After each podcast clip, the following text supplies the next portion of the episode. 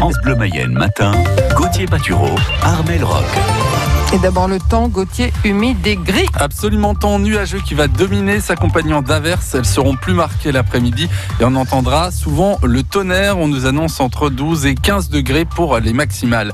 Dans l'actu Armel, le coronavirus se propage encore. Inexorable progression de la maladie avec plus de 52 000 nouveaux cas positifs en 24 heures. 2500 malades se trouvent désormais en réanimation. En Mayenne, vu le contexte, vous êtes encore nombreux à vous faire tester comme samedi devant le bus de dépistage installé place du Jet d'eau à Laval, à Lefebvre. Certains Mayennais voient bien que les cas sont de plus en plus nombreux dans leur entourage. Dominique est venu avec ses filles. Sa femme a été testée positive en fin de semaine. Bah, c'est l'hôpital qui a envoyé les résultats et donc du coup on a eu reçu un mail qu'il fallait qu'on aille se faire dépister euh, dans le plus délai. Son épouse est asymptomatique, la famille fait attention. Dominique était donc un peu surpris. De toute façon un jour ou l'autre euh, ça arrive. Hein. Même malgré toutes les précautions qu'on peut prendre, je pense que ça va être compliqué. Serge et Annick ont reçu un appel de la Sécu pour les prévenir que leur voisine est malade. Les voilà donc au dépistage, pourtant en pleine forme. C'est prévenir, c'est tout, c'est pas. Non, on n'a aucun symptôme, mais on ne sait jamais. Même avec les, on peut être asymptomatique là, donc euh, être contagieux sans symptômes, donc on fait attention quand même. pas avec la santé, c'est tout. D'autres viennent par eux-mêmes. Cette famille de Lavallois rentre d'un voyage à l'étranger. Après, on peut pas faire d'amalgame non plus, mais on préfère être sûr et voilà. Puis bah, euh, j'ai quelqu'un de mon entourage qui peut-être là aussi, qui est venu passer le test aussi. On sait plus. Et enfin, il y a les plus angoissés, comme Frédéric, qui est déjà venu plusieurs fois se faire tester. Faire un test pour faire le point un peu, pour savoir d'où on en est. Vous y venez de votre propre initiative Oui, oui, oui. Essayer d'éviter un reconfinement surtout.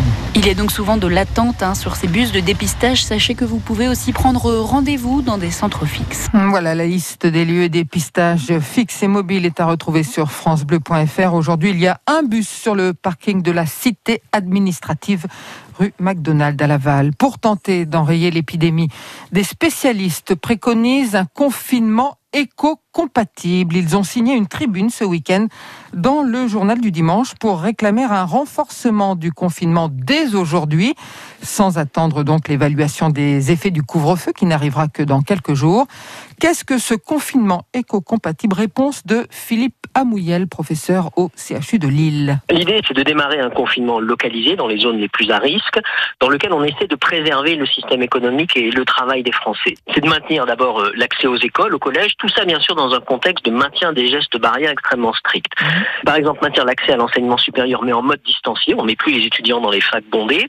On maintient les transports parce qu'on pense qu'aujourd'hui, euh, les transmissions dans les transports peuvent être limitées. Il va falloir élargir les plages d'horaire de travail, mettre des rames supplémentaires, maintenir les entreprises ouvertes qui le peuvent et dans lesquelles on peut en particulier développer une extension du télétravail. En revanche, on ne maintient que les commerces de produits essentiels ouverts. On annule toutes les réunions publiques et privées. On demande aux gens de sortir avec des attestations de sortie de domicile systématique et que tout le monde charge l'application Tous Anti-Covid.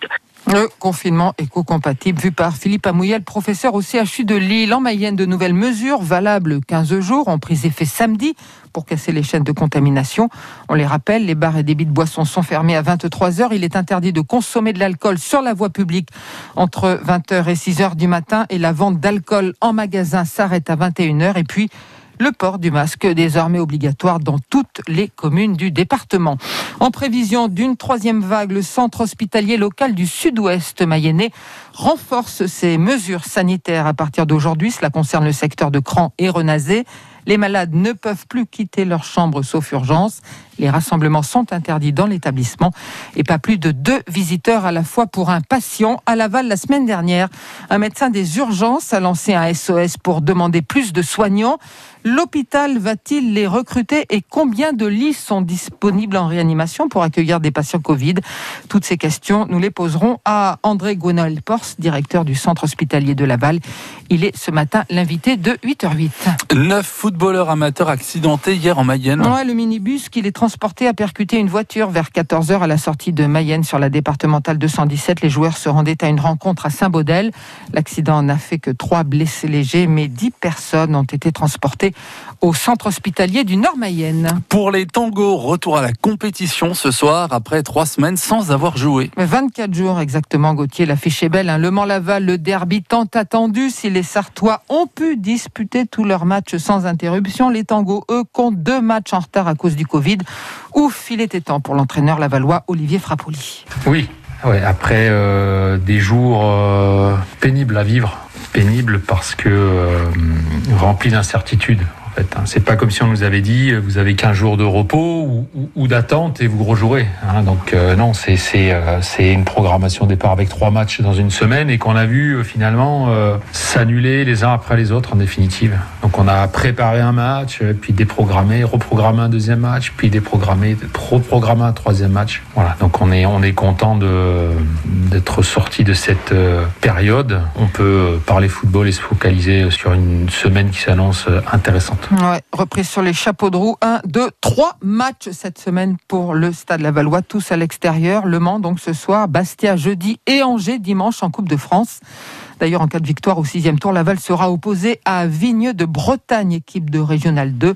Ce soir, coup d'envoi du derby, 18h45, soirée foot des 18h10 sur France Bleu Mayenne. À 6h16, on va voir comment les Sartois appréhendent cette rencontre. Une question de fierté chez nos voisins. Toujours en foot, plus rien n'arrête les U19 du Stade Lavallois. Deuxième victoire de la semaine. Les jeunes tangos sont allés s'imposer à Brest 3-0. Au classement, Laval est cinquième derrière Nantes, Angers, Guingamp et Le Mans. En Coupe de France, le S Bonchamp ira jouer le sixième tour dimanche à Saumur après s'être qualifié ce week-end à Petit Mars, 3 buts à 1. Et, et si Laval se qualifie donc dimanche à Angers, c'est le club de R2 Vigneux de Bretagne qui sera son prochain adversaire. 92 victoires pour Lewis Hamilton qui entre définitivement dans l'histoire de la Formule 1. Hier, en remportant le Grand Prix du Portugal, le Britannique a dépassé Michael Schumacher et ses 91 succès. Il possède aussi le record du nombre de pole positions. Hamilton qui devrait donc remporter cette année son septième titre de champion du monde, autant que son illustre prédécesseur allemand. Dans le ciel,